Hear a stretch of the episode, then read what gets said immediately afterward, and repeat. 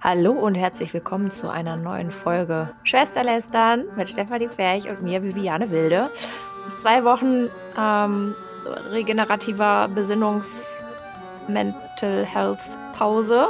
Wir, wir waren einfach sehr mit in unserem Kopf beschäftigt aus politischen Gründen, privaten Gründen. Äh, irgendwie, äh, es sind komische Zeiten, ne, Steffi? Das kann man, glaube ich, guten Gewissens so zusammenfassen. Das Schöne ist auch, man muss gar nicht ins Detail gehen, weil jeder weiß, warum was beschissen ist aktuell. Mhm. Das Schöne ist ja, Corona ist, glaube ich, vorbei. Ja, außer in Köln, muss man sagen. Ne? Richtig. Ja, da wird aber viel Karneval gefehlt. Mhm, da hat es einen, würde ich mal sagen, mittelgroßen bis riesigen Peak an Neuinfektionen. Ja, schön ist, dann sind wir hoffentlich alle bald damit durch. So. Ja. Ja, und dann steht auch der nächsten Session nichts mehr im Weg. Man, befind, man befindet sich ja so an einem ständigen Dilemma aus, boah, hoffentlich habe ich es nicht und boah, hoffentlich habe ich es, damit ich es auch endlich habe. Genau. Es ist, ja, äh, ja man, genau, man hängt sehr dazwischen. Und es ist irgendwie kein, kein idealer Zustand, aber mal gemessen an den, sagen wir mal, Herausforderungen le des Lebens, vor denen andere Menschen aktuell stehen in der Ukraine oder um die Ukraine drumherum, ist es da, da irgendwie gar kein Problem. Ne? Ja. So, und das führt uns jetzt auch schon irgendwie, sagen wir mal, zu der, zu der Ankündigung zu unserem Podcast heute. In der Markenwelt passiert gerade auch nicht so wahnsinnig viel. Also nichts in dem Sinne, wo wir sagen, okay, das ist so weird, das ist so lustig, das ist so behämmert, dass wir uns mal herzlich das Maul drüber zerreißen können. Weil alle halten ein bisschen die Füße still, was ich auch sehr angemessen finde, muss ich sagen. Also entweder geht man so seinem Tagesgeschäft nach, ähm, ne, weil irgendwie, so bitter es auch klingt, die, die Welt dreht sich in irgendeiner Form auch hier in Deutschland weiter ähm, und zumindest das, was nicht beeinflusst ist von der Krise äh, in der Ukraine, das läuft halt eben weiter. Aber es gibt jetzt nichts, wo ich sagen würde, wow. Also da haben sie sich wirklich selbst übertroffen, weil ja, ich, ich, muss wirklich sagen, es wäre auch eigenartig, oder? Ja, ich glaube, es wurden halt einfach auch viele Kampagnen zum Beispiel einfach verschoben. Ne? Ja. Die haben da nicht stattgefunden. Das heißt, bei der W&V wurden erstmal drei Redakteure entlassen. Nee, Spaß. okay. Ja, totale Krise im, im Feld der, der, der Medienblättle, die rasten ja. alle aus. Wir haben nichts zu berichten, aber sie haben ja, sie haben ja Dinge zu berichten. Das werden ja, wir ja, gleich sehen. Ne? Genau, aber halt nicht so lustige. Nein. Nein. Ne? So kann man es, glaube ich, ganz gut zusammenfassen. Wobei, ein bisschen witzig ist schon, worüber wir gleich reden. Ja, tragisch zumindest, witzig. Zumindest das eine ist tragisch witzig, ja. Ja. Wollen wir direkt loslegen? Soll ich mal machen? Ja, du mach mal. Okay, also wir, wir, wir haben da einen Artikel wieder gefunden in unserem Lieblingsmagazin der Werben und Verkaufen. Die sponsern uns übrigens. Ich glaube, die würden sich lieber der Hand abhacken, wollte ich gerade sagen. Also das, obwohl, ganz ehrlich, es wäre das erste coole Sponsoring. Einfach so ein oh. Anti-Sponsoring. Ja, ich warte ja irgendwie noch drauf, dass OMR oder Studio Bummens auf uns aufmerksam wird, aber Stimmt. ich glaube, dafür sind, ist unsere Quality einfach zu low. Ja, weiß ich nicht. Ich, wir müssen da mal an dem Vermarktungsrad drehen. oh Gott, dann hätten wir ja noch mehr Arbeit. Dann müssten wir ja recherchieren. Aber wir haben in der Tat, also in dieser Folge habe ich tatsächlich mal ein bisschen mehr recherchiert, weil es wirklich ein haariges Thema ist. Ja. Äh, mehr oder weniger im wahrsten Sinne des Wortes. Und zwar haben wir einen Artikel in der Werbung und Verkaufen gefunden und ähm, der titelt äh, wie folgt. Einen Moment bitte. Mohrenbräu ändert sein Logo, was kaum auffällt. Nicht nur der Name Mohrenbräu, sondern auch die stilisierte Silhouette im Logo zogen massive Kritik auf sich. In einem langen Überarbeitungsprozess entstand ein neues Logo mit minimalen Änderungen. So, jetzt fragt sich jeder in Deutschland, und vielleicht ist das auch bekannt, ich bin ja nicht so die wahnsinnige Bierkonsumentin. Ich bin ja eher Kölsch-Konsumentin. Manche würden sagen, es ist kein Bier. Aber Nur die gut. Unwissenden würden genau, das sagen. Wer oder was ist Mohrenbräu? So, also äh, das ist eine, das ist eine sehr, sehr alte Bierbrauerei. Ähm, also gegründet im Jahre 1834. Das ist die Mohrenbrauerei Vertriebs KG aus Vorarlberg. Und das ist tatsächlich die älteste Brauerei in Vorarlberg. Und die hieß halt nur mal ne, ähm, Mohrenbrauerei, weil der Gründer Mohr mit Nachnamen hieß. Und im Familienwappen, so beschreibt es zumindest das Unternehmen, ist eine stilisierte Silhouette eines schwarzen Menschen oder eines ne, afrikanischen Menschen, ähm, wie das halt früher, ja, also lange vor unserer Zeit so typisch dargestellt wurde mit sehr wulstigen Lippen und äh, sehr voluminösem Haar. Und das soll den heiligen äh, Mauritius darstellen, der ja durch seinen Namen, da kommen wir gleich mal zu, Namensgeber, offensichtlich ja auch für den Nachnamen der Familie Mohr ist. Und der heilige Mauritius ist Bestandteil des Familienwappens und so wurde das nun mal auch in das Logo und die, in die Etikettierung der Mohrenbrauerei für die Biere und diversen Produkte einbezogen. Und das hat eine heftige Kritik nach sich gezogen. Steffi, vielleicht als kleiner Zwischen, äh, als, als kleiner Zwischenbreak. Verstehst du das? Verstehst du die Kritik?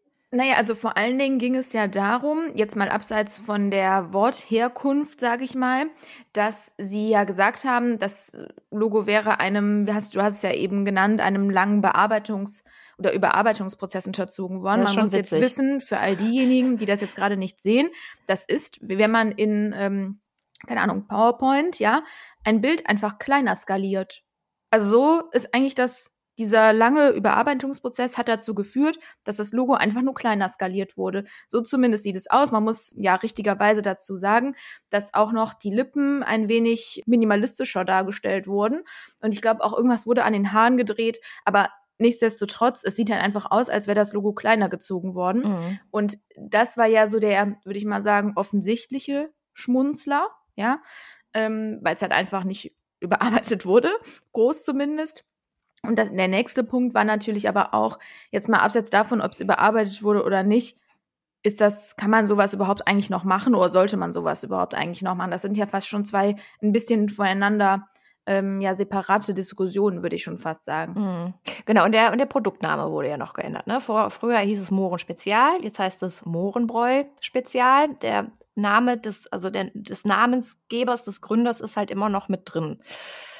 So, und ich glaube, ne, wir haben ja auch drüber gesprochen, ähm, dass du so einen Aufregerartikel wie in der Werben und Verkaufen hast, aber glaube ich in der Diskussion um, sagen wir mal, die, die einmal die Verwendung des, des Wortes Moor, aber auch die Silhouette, ähm, die in Verbindung gebracht wird mit sehr starken rassistischen Stereotypisierungen, die sehr stark an die Kolonialzeit erinnern und das ist eigentlich eine Zeit ist, die wir hinter uns gelassen haben und deswegen ist ja Moor auch nicht mehr im deutschen Sprachgebrauch äh, vorzufinden, schon seit langer Zeit, äh, mal ganz abgesehen vom N-Wort, was auch verboten ist, also äh, absolut selbstverständlich. Ähm, und ich finde es, ich finde, man ist aber in einer Zwickmühle. Ne? Also wenn man sagt, okay, man, ne, man hat sich 1834 gegründet. Die Familie Mohr hat im Familienwappen den heiligen Mauritius, äh, der halt seinerzeit aus Ägypten kam, also ein schwarzer Mensch war. Ähm, und höchstwahrscheinlich, jetzt ist ne, Triggerwarnung, aber in irgendeiner Form diesen Stereotypisierungen vielleicht ähnlich sah. Ja, ähm, das kann ja sein und man das in dieser Art und Weise vereinfacht hat. Und das jetzt alles abzuschreiben bei einem Traditionsunternehmen, äh, der Name muss geändert werden, die Silhouette muss geändert werden. Ich finde, das ist eine sehr, sehr schwierige und gar nicht so eindeutige Diskussion, oder? Ja, also ich finde halt, wie gesagt, dass das ist ja so die, die eine Seite der Medaille, dann zu sagen, ja, wir haben das Logo überarbeitet und es in real kleiner skaliert ist halt einfach dämlich, ne? Also es ist halt einfach dumm zu sagen, das war ein langer Überarbeitungsprozess, in dem das ja, Vielleicht Logo war das auch einfach satirisch gemeint von der oder ironisch gemeint ja. von der Werbung und Verkaufen. Ich weiß ja nicht, wann sie damit angefangen haben. 2012? Ja, ja das frage ich mich äh, in der Tat auch. Ich finde halt, aber da sind wir halt wieder im sehr meinungsstarken Bereich und weniger faktenbasierten Bereich, ne? Ich finde, es gibt halt solche und solche Ausprägungen von zum Beispiel auch moderner Linguistik oder modernem Empfinden von Recht und Unrecht. Ich finde jetzt zum Beispiel nicht, dass jedes Unternehmen gendern muss. Ist so mhm. mein Persön meine persönliche Meinung. Ähm, jetzt mal abseits dessen, dass sie danach heftig aufs Maul kriegen, wenn sie es nicht tun. Ähm, aber ich finde, das hat halt schon diesen also diesen rassistischen Moment, ne, das, das finde ich halt das Schwierige an der Sache. Wenn es sich jetzt auf sowas wie ähm, Gendern beziehen würde, wo ich ja der Meinung bin, dat, das tut jetzt keinem weh, wenn man nicht gendert. Gut, ich weiß, sehen manche dann auch wieder anders. Ich kann hier schon irgendwie verstehen, dass es aufstößt. Ja, aber und ich frage mich gerade, gibt es da tatsächlich ein rassistisches Moment? Also ähm, ja, ja, ich verstehe auch deinen Uncle Benz, so, die mussten ja auch ne, ganz viel ja. neu machen, absolut klar. Der Sarotti-Moor, völlig klar, ne? Die saßen ja dann in der Mohrenstraße und die haben diesen Sarotti-Moor, also dieses, dieses Figürchen, ja nur genommen, damit ihre Schokolade als etwas Exotisches, das ist auch so, und da, und da denke ich so, dass das, das hat so ein Geschmäckle, wo ich sage, ey, komm, ja, ja also das, das können wir wirklich hinter uns lassen, braucht kein Mensch mehr. Ähm, aber ja, auch das, also ne, die Familie heißt Moor. Das Wort Moor kommt von den Mauren und der heilige Mauritius ist nun mal offensichtlich deren Schutzpatron oder deren ne, essentieller Bestandteil dieser, dieser Familie, des Familienwappens und der Marke. So, die Art und Weise, wie man das darstellt, dass man das ändern muss, dass man mit diesen Silhouetten, diesen Stereotypen heute nicht mehr arbeitet, das ist absolut klar. Aber ich finde es halt gar nicht so, so eindeutig wie jetzt beim Dorothimor oder bei Onkel Benz. Bin ich bei dir? Ich sehe da nur zwei Sachen. Zum einen, man hätte ja auch einfach in dem überarbeiteten Logo die Grafik weglassen können, mhm. ne? um mal so ein, eine Ausprägung zu nennen. Ja. Und zum anderen braucht man ja, um das so einordnen zu können, wie du es gerade eingeordnet hast, genau das Wissen. Und das weiß ja keiner, der im Getränkemarkt davor steht. Ja, Moment, aber das erwarte ich zum Beispiel äh, von so einer Zeitschrift wieder Werben und Verkaufen. Ja, ja. Also das, das erwarte ich tatsächlich. Ding. Das erwarte ich von jedem Medium, das sich darüber äußert und das wertet oder bewertet oder verurteilt erwarte ich diese Einordnung, muss ich ganz ehrlich sagen, weil damit machen sie sich viel zu einfach. Genauso wie in der, in der Diskussion. Ja, dann hauen sie um, wieder einfach nur in die Kerbe. Ja. Da hauen sie absolut in die Kerbe und auch wie in der Diskussion um uh, diverse Mohrenstraßen oder Mohrenapotheken. Es gibt in Deutschland mehr als 100 Mohrenapotheken.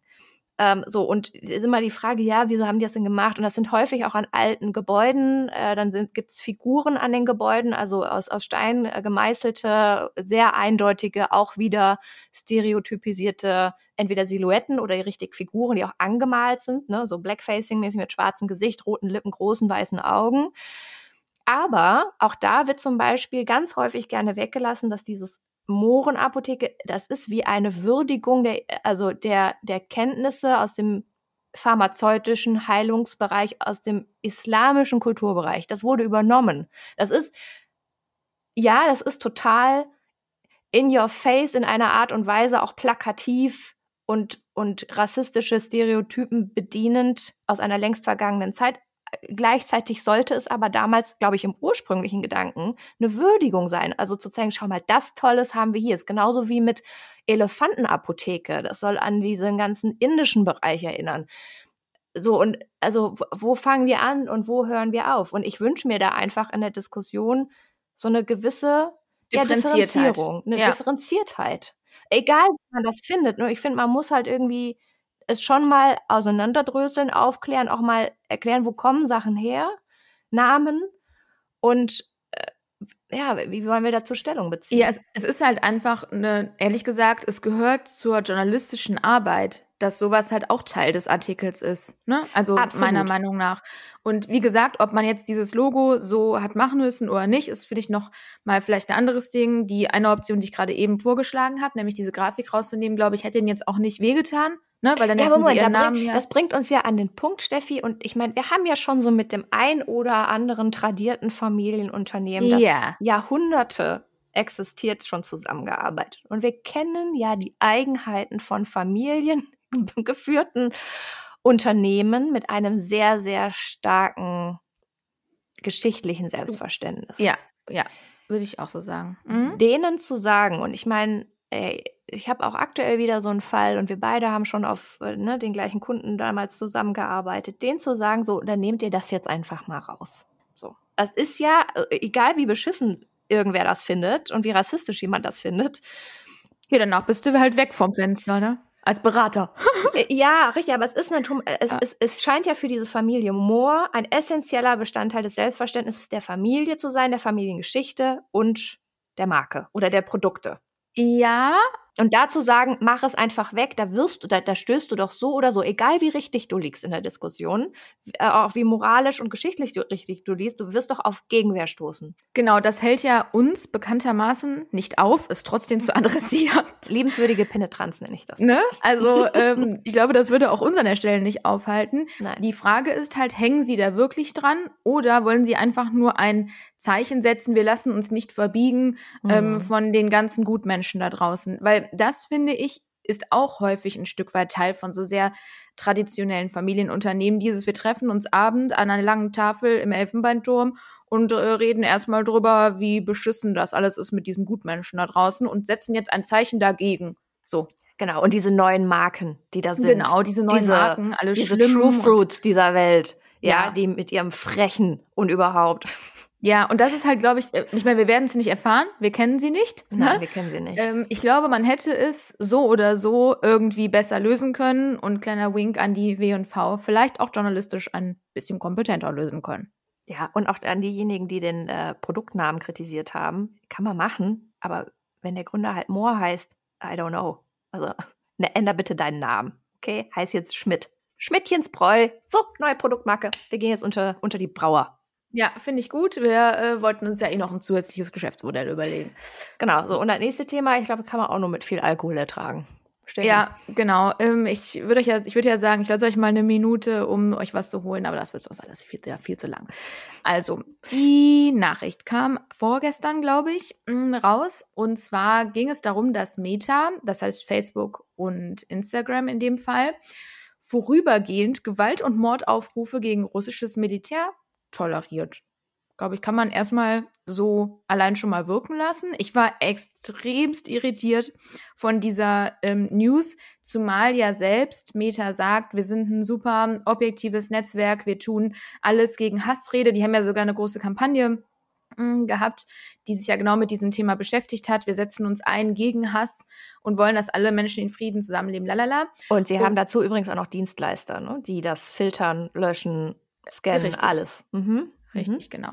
Und ja, jetzt ist es halt aktuell so, dass Facebook und Instagram-Usern nun halt in einigen Ländern zu Gewalt und Tod gegen russische Soldaten und Wladimir Putin sowie gegen den russischen Präsidenten Alexander Lukaschenko aufgerufen wird. Ja. Und ähm, das in, ein, in einigen Ländern wird das toleriert. Dazu zählen einfach mal der Vollständigkeit halber Armenien, Aserbaidschan, Estland, Georgien, Ungarn, Lettland, Litauen, Polen, Rumänien, Russland, die Slowakei und eben die Ukraine.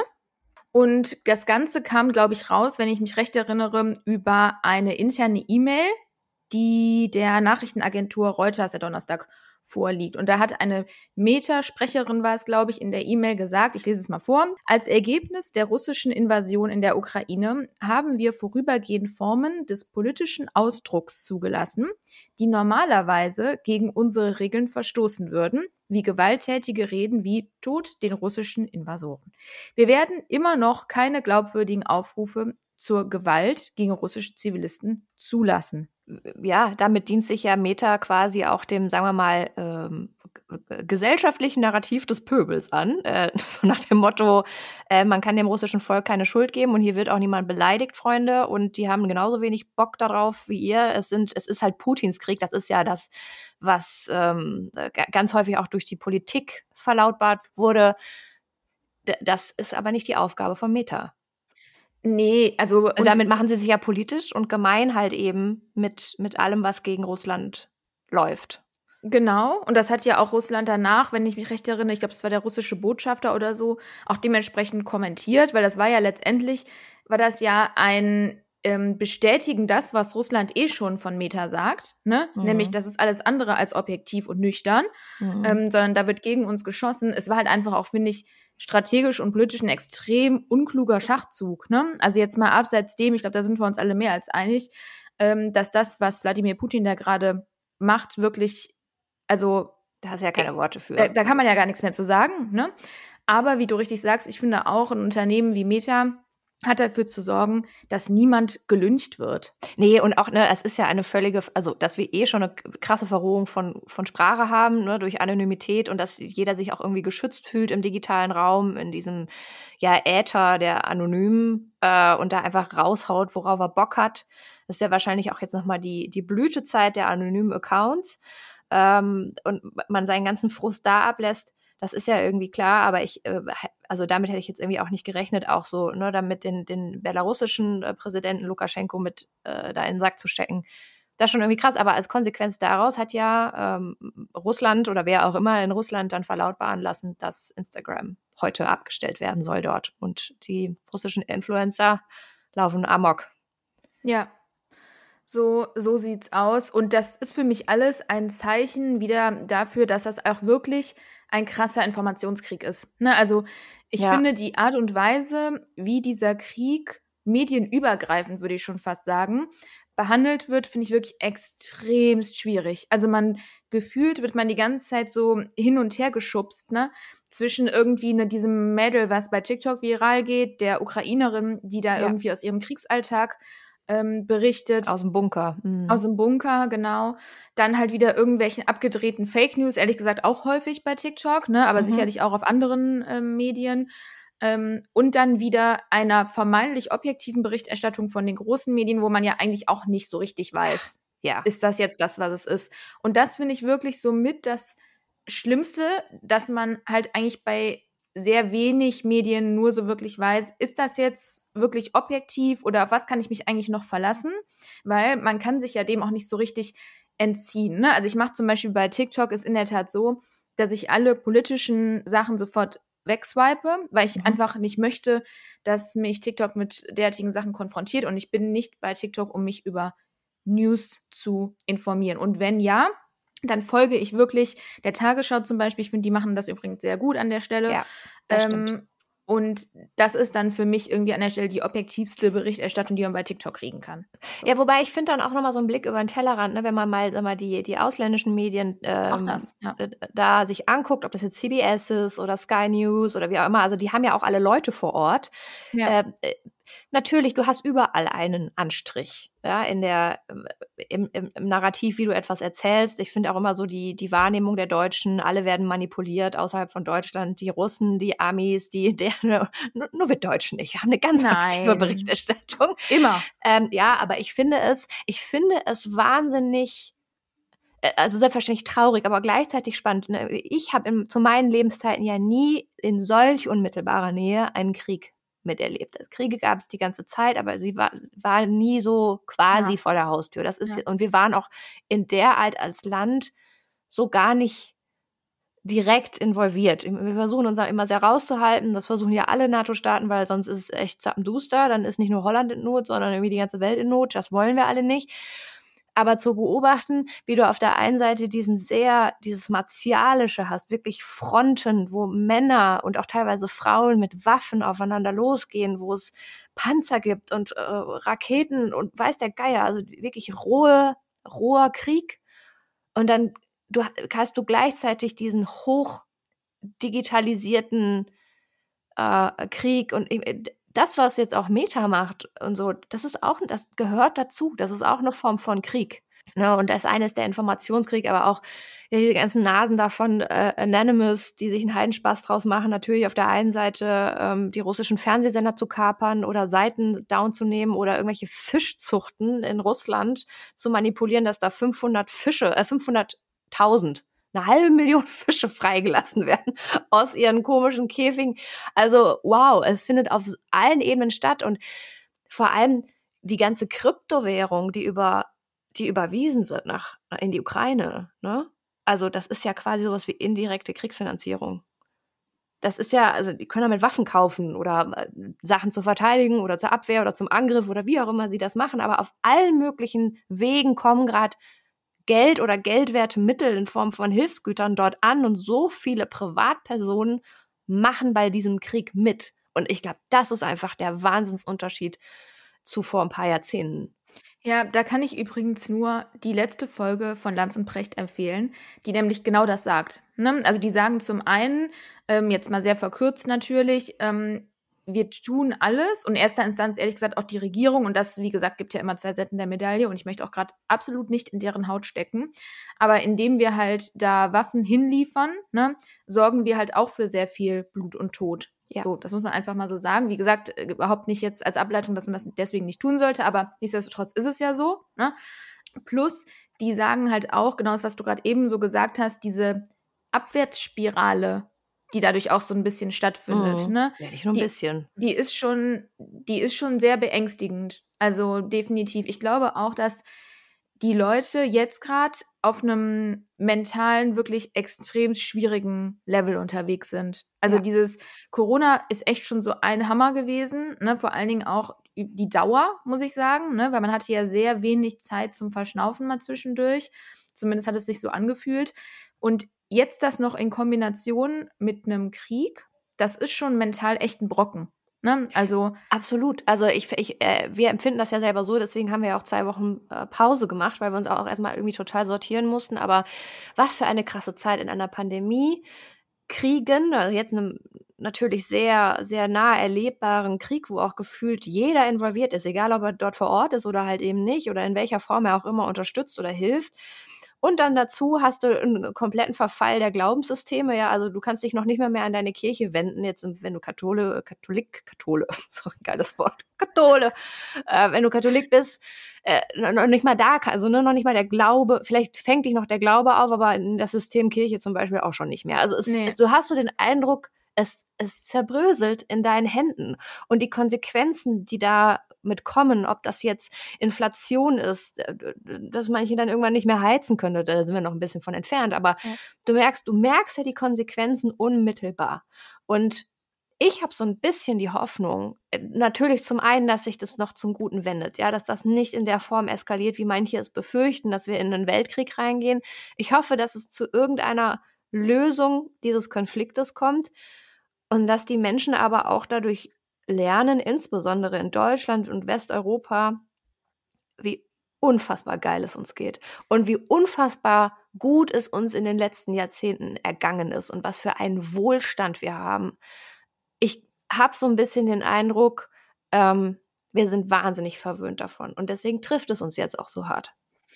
Ja, zum einen das sehe ich äh, komplett genauso. Ich habe da relativ überschaubar viel Hoffnung, weil ich finde, die letzten Jahrzehnte haben eigentlich gezeigt, dass sich der Mensch relativ schnell wieder, man kann sagen, berappelt, ja, mhm. ähm, und in seine alten Muster verfällt. Was ich auch manchmal total merke, mm, wenn man so die eine oder andere Headline liest, man ist auch schon ein bisschen abgestumpft. Ne? Also zum Beispiel jetzt gestern, es war, keine Ahnung, wieder irgendwie auch so eine furchtbare Headline, die man am besten gar nicht gelesen hätte.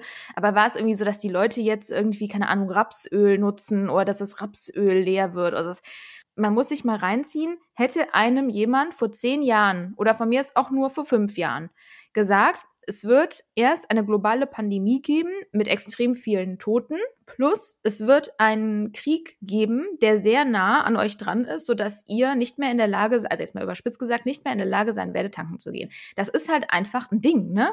Mhm. Also das, das wirklich, uns hätten ja, weil wir wahrscheinlich reihenweise umgekippt, ja, so.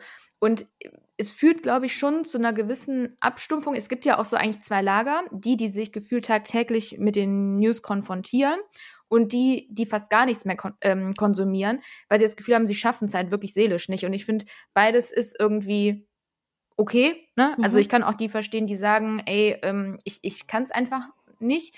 Ich finde nur anders als früher ist es halt so, dass einen die Sachen, die aktuell sehr stark in den Nachrichten behandelt werden, einfach persönlich tangieren. Ja. Ne? Ähm, und deswegen finde ich, kann man, so also fällt es sehr schwer, sich damit nicht zu konfrontieren weil man ja auch wissen möchte, wenn jetzt irgendwie wieder neue Regeln erlassen werden bei Corona oder wenn es irgendwie einen Fortschritt vielleicht sogar mal gibt in Form von einem kleinen Hoffnungsschimmer bei den Verhandlungen oder also es tangiert einen ja komplett, ne? Und das, das finde ich halt auch so anstrengend. Selbst wenn man sich mal entscheidet, irgendwie zwei Tage ähm, mal kurz nichts zu machen, das war jetzt ja so, als wir auf dem drei Tage auf dem Retreat waren, es waren wirklich drei so schöne Tage, weil man einfach mal nicht ständig aufs Handy geguckt hat. Mhm. Auf der anderen Seite, und das meine ich, man fällt halt super schnell in diese alten Muster, ne? Du bist halt zwei Stunden zu Hause und es ist schon wieder alles so wie vorher. So. Das stimmt. Und das ist, finde ich, ganz schlimm. Auch selbst wenn man dann so an den ein oder anderen Hoffnungsschimmer denkt, dann kommt bei mir sofort, ja gut, dann haben wir immer noch eine Klimakatastrophe vor der Nase, ne? Und das wird jetzt ja auch gerade dadurch alles nicht behandelt. Also wir haben halt gefühlt so viel Probleme, mhm. dass wir dem gar nicht mehr hinterherkommen. Ja, aber gleichzeitig, glaube ich, geht es uns insgesamt noch deutlich besser als vor 100 Jahren. Also ich würde den Glauben an die Menschheit nicht völlig verlieren. Ich bin sehr, äh, sagen wir mal, sehr ähm, nicht fasziniert, das ist das falsche Wort, aber sehr beeindruckt, beeindruckt von der Solidarität, die es im Voll. Moment gibt. Ich hoffe, die hält noch lange an. Ich bin bewundere äh, Polen, also was die da ja. gerade machen äh, die Menschen vor allem fast ausschließlich in die Familien aufzunehmen. Da gibt es, glaube ich, kein Flüchtlingslager oder nur temporär, wo die Leute dann Zwischenstopp machen, bevor sie dann halt eben äh, vermittelt werden.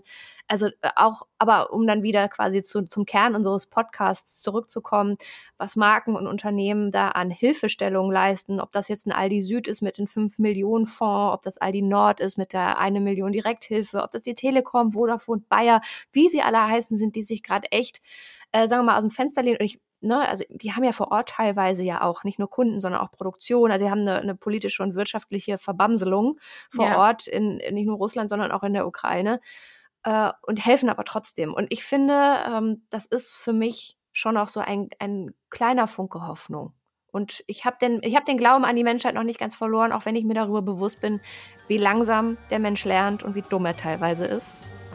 Aber ich glaube, das ist so ein bisschen das Schicksal unserer Spezies. Ich finde, das sind sehr professionelle Schlussworte, die ein bisschen Hoffnungsschimmer vielleicht am Ende dieser sehr traurigen Folge Die ist nicht, die ist nicht traurig, aber so ist das Leben. Mal hoch, mal runter und immer funny.